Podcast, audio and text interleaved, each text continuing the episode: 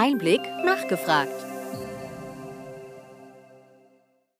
Willkommen bei Einblick nachgefragt, dem Podcast mit Interviews und Gesprächen zum Gesundheitswesen vom Gesundheitsmanagement der Berlin Chemie.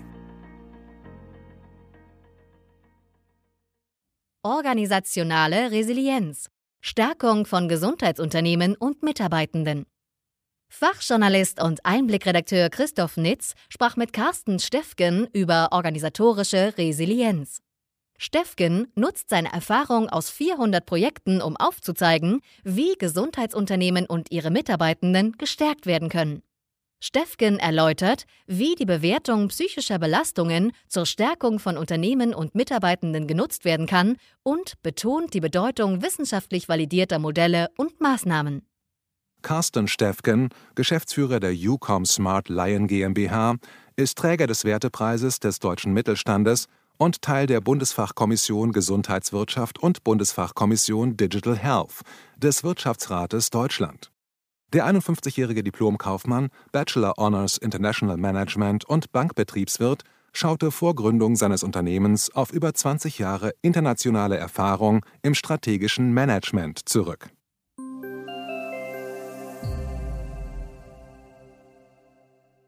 Schönen guten Tag, Herr Steffgen. Ich freue mich, dass Sie Zeit für den Einblick-Podcast gefunden haben. Wir wollen heute sprechen über Gefährdungsbeurteilung psychischer Belastung am Arbeitsplatz und warum das gerade bei Unternehmen auch im Gesundheitswesen ein Thema ist. Hallo, Herr Nietz. Danke für die Einladung, dass ich hier sein darf und äh, zum Thema Rede und Antwort stehen darf. Resilienz ist ein immer wichtigerer Begriff Könnten Sie unseren Zuhörerinnen kurz erläutern, warum dieser Begriff auch für die Gesundheitsbranche so wichtig ist? Also organisationale Resilienz, grundsätzlich das Thema Resilienz kommt ja aus der Physik, ja, ist so die Fähigkeit eines Stoffes wieder in seine Ursprungsform zurückfinden zu können. Heißt, hier geht es darum, wie widerstandsfähig, wie zukunftsfähig ist ein Unternehmen. Und da müssen wir sehen, auch aus nicht nur dem politischen Umfeld mit Blick auf die Gesundheitswirtschaft haben wir eine Vielzahl von Herausforderungen für Unternehmen im Gesundheitswesen, also Herausforderungen, die sich stapeln und sicherlich auch Projekte, die nicht immer zur Lösung äh, beitragen. Das Thema Gefährdungsbeurteilung psychischer Belastung ist deshalb so wichtig, weil man organisationale Resilienz, wenn man es fachlich fundiert macht, auch messen kann. Nur diese Resilienz macht nur Sinn zu messen, wenn ich auf die tatsächlichen Bedingungen eines Unternehmens, ja, auf die Arbeitsbedingungen blicke und gleichzeitig auch auf das Thema Führung äh, schaue. Heißt, der Begriff der organisationalen Resilienz, so wie man ihn, ich sage mal, populärwissenschaftlich in der einen oder anderen Managementliteratur, der Urlaub steht hoffentlich allen vor, äh, bevor, äh, dann findet, das ist was anderes, ja, als wenn man sagt, ich messe tatsächlich Rahmenbedingungen des Arbeitens. Ich messe konkret, ja, wie hoch das Sinnerleben, die Handhabbarkeit und so weiter dieser Rahmenbedingungen für die Mitarbeitenden oder für die Geschäftsführung, für die Inhaber an der Stelle sind und schaue auch darauf, wie Führung innerhalb dieser Rahmenbedingungen Warum haben Sie sich gerade die Gesundheitswirtschaft ausgesucht? Der Laie denkt doch eigentlich in der Gesundheitswirtschaft, die Menschen sind sensibilisiert, weil sie sich ja täglich mit Gesundheit beschäftigen. Und äh, deshalb könnte man annehmen, dass die Betriebe quasi ähm, da schon etwas weiter sind als die anderen. Aber sie sind ja der Ansicht, dass dort auch besonders Herausforderungen äh, sind und ähm, dies gilt zu meistern. Ja, äh, das ist vollkommen richtig. Leider ist es mitnichten so, ja, dass nur weil man in dem Thema selber zu Hause ist, die Standards oder so, wie man diese Themen äh, lebt, auch in der Umsetzung lebt, jetzt naturgegeben wären ja, im Bereich der Gesundheitswirtschaft. Es ist vielmehr so, dass nicht zuletzt auf der, aufgrund der politischen Rahmenbedingungen, aber auch des Themas Fachkräftemangel und so weiter, die Belastungen im Bereich der Gesundheitswirtschaft besonders hoch sind. Wir begleiten eine Vielzahl von Unternehmen, aber warum gerade der Fokus auf die Gesundheitswirtschaft?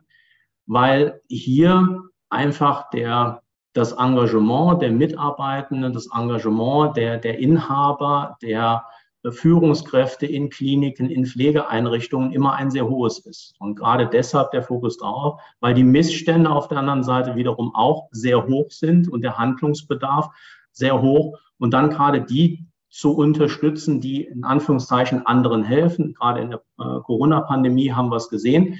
Äh, und tatsächlich faktisch zu unterstützen, nicht durch Applaus und irgendwelche Lippenbekenntnisse, sondern zu sagen, man geht in die Unternehmen rein, man geht in den Dialog mit den Mitarbeitenden, in den hochpartizipativen Ansatz, kommt nicht mit Blaupausen von außen, sondern sagt, okay, wir diskutieren gemeinsam im Rahmen von Erhebungen, im Rahmen von Workshops, Fokusgruppen und so weiter, tatsächlich die tatsächlichen Arbeitsbedingungen. Und das wirklich wissenschaftlich äh, validiert mit entsprechenden Modellen, um konkret ja, für das einzelne Unternehmen sagen zu können, wie sieht es bei dir aus? Ja, nicht aufgrund etwa populärwissenschaftlicher Konzepte und solcher Dinge von außen, sondern was heißt das für mich als Inhaber? Was heißt das für jeden einzelnen Mitarbeiter, für die Führungskräfte und so weiter? Wo sind hier konkrete, pragmatische Ansatzpunkte für den Einzelnen, um die Widerstandsfähigkeit eines Unternehmens und jedes einzelnen Mitarbeitens an der Stelle zu stärken. Die Frage, warum ist das besonders wichtig? Wenn man mal Steckenpferd sind natürlich die Kliniken. Ich hatte Ihnen eben gesagt, ich komme gerade von einem Universitätsklinikum, bin gerade mit dem Auto ins Büro äh, zurückgefahren, um hier äh, mit Ihnen den Podcast entsprechend aufzunehmen. Wenn wir aber gucken auf beispielsweise Arztpraxen, ja, der Fachkräftemangel wird in neuesten Umfragen so eingeschätzt, dass 56 Prozent der Arztpraxen beispielsweise sagen, ich habe zu wenige Fachkräfte. 92 Prozent sagen, äh, ich habe es schwer, sehr schwer, Personal zu finden. Ich musste auch in 51 Prozent der Fälle bereits meine Leistungen, meine Sprechzeiten und so weiter äh, reduzieren. Und wenn wir darauf gucken, wie viele äh, niedergelassene Ärzte scheiden in den nächsten Jahren aus. Bis 35 sind es über 50 Prozent äh, der, der Ärzteschaft. Und ob gerade in schwach strukturierten ähm, Regionen hier die Neubesetzung äh, immer ähm, sinnvoll oder überhaupt gangbar ist, das, da habe ich große Fragezeichen auch viele Ärzte, die aufgrund des Druckes und des Fehlens an Entlastung an Fachkräften sagen, ich reduziere meine Arbeitszeit. Allein in Bayern sind es äh, 28 Prozent der niedergelassenen Ärzte, die sagen, ich werde mit diesen Rahmenbedingungen nur fertig, wenn ich hier meine Arbeitszeit entsprechend reduziere. Und bei MFAs äh, sieht es ähnlich aus. Zwar ist es immer noch der Ausbildungsgang ja, mit den meisten Zuläufen, aber wenn wir auf Statistiken gucken, fast 50 Prozent der MFAs denken regelmäßig darüber nach, aus ihrem Beruf auszuscheiden. Und in Apotheken sieht es da nicht anders aus. Ähm, die nachwachsende Generation ist ja auch nicht so bereit, so wie wir und wie die Babyboomer zu arbeiten, sondern auch das Nachrichtenmagazin Der Spiegel hatte in seiner letzten Ausgabe ja die sich verändernden Ansprüche an das Arbeitsleben. Wo sehen Sie da einen Punkt, wo quasi die Dinge äh, ja auch von der Sicht aus äh, problematisch sind?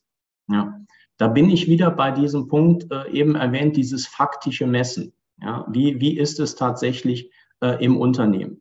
Ja, und mit diesen Fakten auch umgehen zu lernen. Es ist mit Sicherheit Fakt, ja, dass der Anspruch an die Work-Life-Balance. Ja, wie weit bin ich bereit, mich äh, beruflich zu engagieren, in welchem zeitlichen Umfang und so weiter. Das erleben wir gerade in der Vielzahl von Projekten in Kliniken, bei jungen Assistenzärzten im Pflegebereich und so weiter, dass man hier heutzutage als Führungskraft, als Leiter eines Personaldezernates A, Probleme hat, jemanden zu finden, B, dann zu sagen, bekomme ich die Stelle in Vollzeit besetzt oder kann ich froh und Klammer auf dankbar sein, dass ich eine jüngere Generation dazu bewegen kann, in der 60 oder 80 Prozent äh, Lösung hier einzustellen.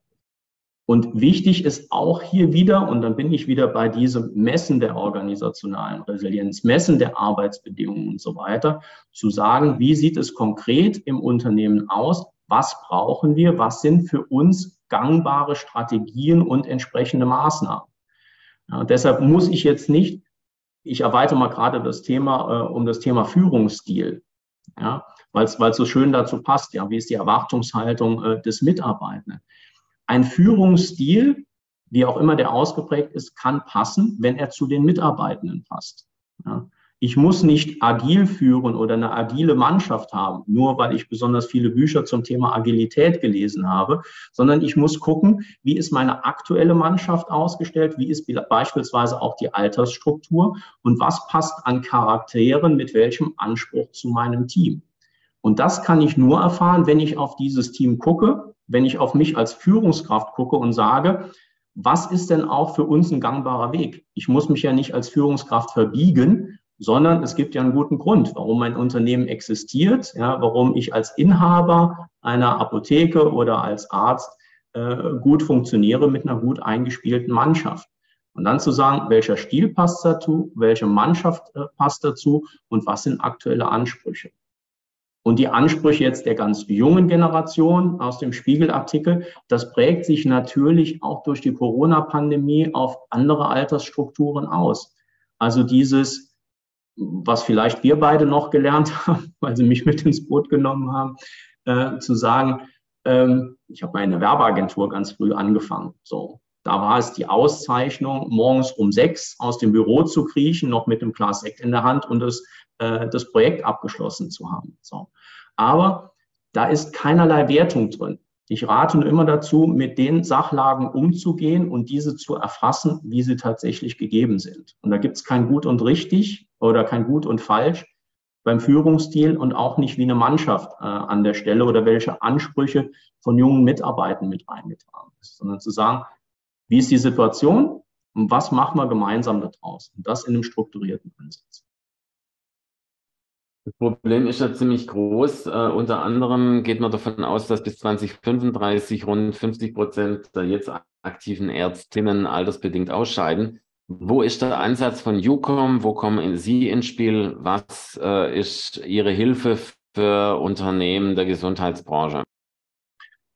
Ziel ist es hier tatsächlich zu gucken, äh, ich bin ja sehr früh eingestiegen vor, vor sieben Jahren und zum Glück auf den Präsidenten der Deutschen Gesellschaft für Psychologie äh, gestoßen und zu sagen, lasst uns fundiert messen, wie Arbeitsbedingungen ja, im Bereich der Arbeitsaufgaben, der Verantwortung tatsächlich äh, geprägt sind, wie Arbeitsprozesse sind, wie Schnittstellen funktionieren, wie räumlich-technische Bedingungen sind. Ja, also gerade in Kliniken das Thema IT, IT-Support, Antwortzeiten und so weiter ist in vielen Kliniken ein Belastungsfaktor. Ja.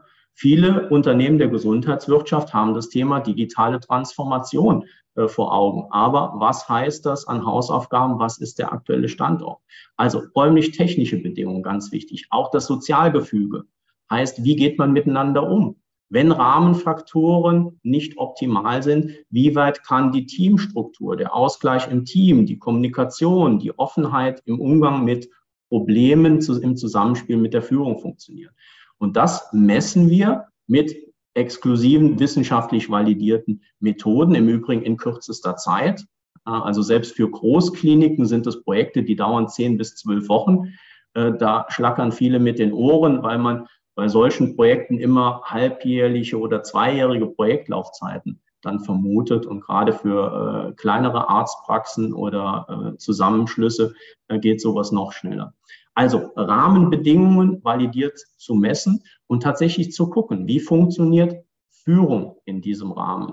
Ja, wie funktioniert das Thema organisationale Resilienz? Und das in einem Schritt zu erfassen und hieraus dann im Dialog mit den Mitarbeitern, den Führungskräften und natürlich dann auch den Entscheidern auf höchster Ebene, Maßnahmen abzuleiten, konkreter Natur. Ja, nicht den Wischiwaschi-Workshop zum Thema X, ja, weil jemand eine tolle Idee aus einem Urlaub mitbringt, sondern zu sagen, okay, was sind die tatsächlichen Zahlen, ja, was sind die Grafiken, die tatsächlichen Werte aus den einzelnen Abteilungen und wie kann man hier konkrete Maßnahmen oder welche konkrete Maßnahmen kann man ableiten? Die werden auch dann tatsächlich priorisiert und adressiert, weil ganz wichtig ist ja Handlungsfähigkeit.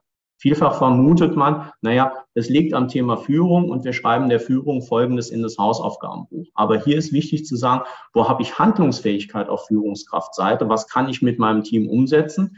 Wo brauche ich andere dazu? Eine Mitarbeitendenvertretung, einen Vorstand, ja, eine Bereichsebene und so weiter. Heißt, wenn es in strategischere Themen, übergeordnete Themen äh, geht, muss man auch gucken, wer macht was auf welcher Ebene, damit diese Maßnahmen ineinander greifen und Verantwortung und Handlungsfähigkeit an der Stelle gegeben ist. Und dann ganz wichtig, gerade auch wenn man so ein Projekt startet, gehen wir immer in die Wirkungskontrolle. Heißt, in einem Rhythmus beispielsweise von drei, sechs, neun Monaten, beziehungsweise der Rhythmus wäre drei Monate, die Abfolge wäre dann nach drei, sechs, neun Monaten, zu gucken, wird die Resilienz ja, der einzelnen Bereiche gesteigert. Heißt, klar zu belegen, waren es die richtigen Maßnahmen? Ja, wenn nicht, nochmal an Stellschrauben zu drehen und dann tatsächlich zu sagen, okay, beweisen wir die Wirkung? Ja, machen wir eine Evaluation? Und wenn nicht, diese Werte besser geworden sind, tatsächlich auch nochmal zu gucken, okay, was können Folgemaßnahmen sein? Was sind Stellschrauben, die man drehen kann? Und dann tatsächlich zu sagen, ein fundiertes Messen auf wissenschaftlich validierter Basis mit konkreten praktischen Maßnahmen. Ja, heute Morgen auch im Austausch mit einem Professor ja, im Bereich der Radiologie ganz konkret auf sein Team geguckt, wie äh, funktionieren die verschiedenen Führungsebenen, was sind Austauschformate, die kommen müssen, was sind Unterstützungsleistungen für beispielsweise auch einzelne Mitarbeitende, die vielleicht mit den Rahmenbedingungen nicht so gut klarkommen wie ein Großteil des Teams. Also hier tatsächlich ganz pragmatisch in die Umsetzung zu gehen, mit ganz konkreten Maßnahmen. Nicht populär, ja, oder mit Blaupausen von außen, sondern tatsächlich aus dem Unternehmen heraus, zusammen mit den Führungskräften, zusammen mit den Geschäftsführern, Inhabern und so weiter.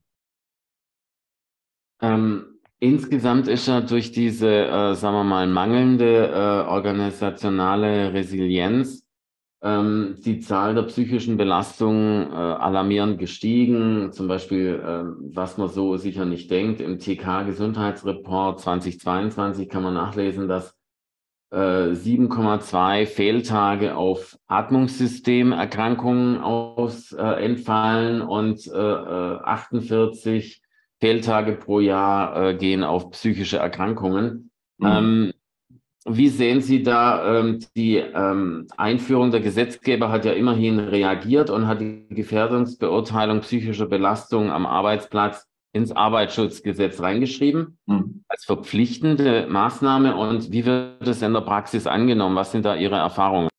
Ja, um gerade nochmal auf die, auf die Statistiken einzugehen. Ja, vollkommen richtig. Aus dem TK-Gesundheitsreport heißt, wenn ich ausfalle aufgrund psychischer Belastung, falle ich sehr lange aus. Heißt, wir waren eben beim Thema Fachkräftemangel und Belastung für den Inhaber und so weiter. Die Arbeit wird ja nicht weniger. Im Zweifelsfall überall im, äh, in der Gesundheitswirtschaft steigen Fallzahlen, ja, steigt die Arbeitsmenge, ja, werden Teams aufgrund äh, wirtschaftlicher Rahmenbedingungen entsprechender notwendiger äh, Kürzungen und so weiter eher reduziert als aufgebaut. Heißt, mir fallen Leute aufgrund psychischer Belastungen aus, die müssen aus dem Team, ja, vielleicht sogar durch die Führungskräfte und so weiter aufgefangen werden. Wenn wir, wir waren eben bei besonders alarmierend im Bereich Gesundheitswesen, wenn wir auf die Anzahl der Fehltage gucken. 2012 haben wir noch 204 Fehltage je 100 Versicherte. Ja, also geteilt durch 100 bei dem, was ich an Zahlen nenne. Im Gesundheitswesen hat sich die Zahl mehr als verdoppelt ja, auf 443 Tage. Und auch das Thema Absentismus, um es da mal ein bisschen populärer zu machen, heißt auch, ja, über alle Branchen in Deutschland ja, schlag, schlägt das Thema Absentismus mit 1200 Euro pro Mitarbeitenden und Jahr zu Buche. Da ist der Mitarbeitende krank, aber Herr Nietz oder Herr Steffken sagen, ich gehe noch zu meinem Arzt meines Vertrauens ja, und sage, lass uns mal den Donnerstag und Freitag an Krankschreibung nochmal da dranhängen. Das sind 1200 Euro pro Mitarbeiter und Jahr. Wenn die Zuhörer das mal hochrechnen auf die Anzahl ihrer Mitarbeiter, egal wie klein oder groß das Unternehmen ist, ja, äh, das ist eine ausschlaggebende Zahl. Und jetzt hat der Gesetzgeber aufgrund all dieser Zahlen ja, schon sehr frühzeitig reagiert und hat gesagt, ich verpflichte jeden Arbeitgeber dazu, diese Gefährdungsbeurteilung durchzuführen. Aber viele aufgrund von Informationsmangel oder weil das Thema nun mal zwischen Ihnen und mir gesprochen und denen, die uns zuhören, äh, keinen besonders attraktiven Titel hat. Gefährdungsbeurteilung, Psychobelastung klingt äh, so ziemlich nach allem, was wir beide nicht haben wollen und keiner der Zuhörer. Ja, also der Gesetzgeber war hier sicherlich kein Marketing-Experte. Heißt aber, wenn ich das Thema so interpretiere ja, und sage, ich habe hier nicht nur in Anführungszeichen das Damoklesschwert eines, einer gesetzlich, eines gesetzlichen Muss, sondern nutze das, um zu sagen, ich gucke explizit auf das eben genannte, die Arbeitsbedingungen, ja, auf das Thema, wie funktioniert Führung, wie kann Führung funktionieren in diesen Rahmenbedingungen und auf das Thema organisationale Resilienz, habe ich im Endeffekt eine Steilvorlage für dieses Thema. Ich habe eine Vielzahl von Förderprojekten ja, bundesweit, die natürlich nicht diese gesetzliche Verpflichtung, weil äh, das darf man nicht, abdenken. Aber zu sagen, das Thema Organisationsentwicklung, das Thema der Maßnahmen und so weiter, kann ich hier durch einschlägige äh, Projektförderungen und so weiter gut abgelten. Also mein Rat ist, nehmen Sie das Thema ernst, ja, weil es ist eine gesetzliche Verpflichtung. Wenn es zum Ernstfall kommt, und das haben wir beispielsweise in IT-Unternehmen, wenn es zu Abschiedsbriefen äh, an den ähm, an den Vorstand an der Stelle kommt, ja, Mitarbeiter nicht nur krank, äh, sondern auch darüber hinaus noch einen Schritt weitergehen und so weiter, habe ich ein rechtliches Problem. Auch jede einzelne Führungskraft durch die Delegation von Verantwortung ein wenig. Aber so weit möchte ich gar nicht gehen. Zu sagen, das Thema positiv bei der Hand nehmen, weil das Thema Fachkräftemangel ist da, die Belastungen sind da, die können wir nicht weg, wegschweigen, weil dann fahren wir ein Unternehmen an die Wand, sondern offensiv damit umzugehen und fundiert damit umzugehen, zu sagen, ich gucke mit einschlägigen Methoden in mein Unternehmen rein, ich nehme die Mitarbeitenden mit ins Boot, die Führungskräfte mit ins Boot. Wir leiten gemeinsam diese Maßnahmen ab, haben eine hohe Akzeptanz hinsichtlich dieser Maßnahmen und gehen hier gemeinsam in die Umsetzung und beweisen uns auch den Erfolg im Rahmen dieser Wirkungskontrolle. Also muss ist eh da, da einfach den Mehrwert rausziehen und, und fundiert in die Umsetzung gehen nicht irgendwas aus, aus dem Internet runterladen, äh, irgendwie eine Befragung durchführen, Schublade aufmachen, äh, Befragung verschwinden lassen. Dafür ist einfach der, ich sag mal, der betriebswirtschaftliche An, äh, Anspruch und der Faktor, ein Unternehmen sichern zu müssen, für die Zukunft stabil zu machen ja, oder vernünftig äh, übergeben zu können. Ob das jetzt der Sohn, die Tochter ist oder der Nachfolger äh, im Rahmen einer Arztpraxis, das ist, glaube ich, das Ziel eines jeden Unternehmers, weil sonst hätte man, äh, wäre man nicht gestartet als Unternehmer. Und das eben sauber hinzubekommen mit einem guten Ansatz und, und äh, viel Herzblut an der Stelle, das sollte, glaube ich, äh, für jeden wichtig sein. Das Problem dabei, Herr Nietz, ist nur, habe ich die Methoden zur Hand? Ja, das Thema ist, A, unattraktiv vom Begriff her. Dann ist die Frage, wo kaufe ich mir Qualität an der Stelle ein? Ja, weil die Budgets sind auch gering. Ja, und ich kann mein Geld im Zweifelsfall nur einmal ausgeben. Aber äh, das ist ganz wichtig. Also den eigenen Anspruch, den man gerade im Bereich der Medizin ja, äh, selbst in Anspruch nimmt, nämlich eine saubere Diagnose und eine Ableitung von Maßnahmen. Ja, ob das für den Apotheker ja, das entsprechende Rezept die Beratung ist, weil sonst kann ich auch in den Drogeriemarkt gehen, mir was aus, von der Stange aus dem Regal ziehen oder jeder Facharzt sagt, ich mache eine gute fachliche Beratung. Also zu sagen, erstmal eine vernünftige Diagnose mit Blick auf mein Unternehmen ja, und dann die Maßnahmen zielorientiert für mein Unternehmen. Das wäre der große Rat an der Stelle oder das, was wir erleben.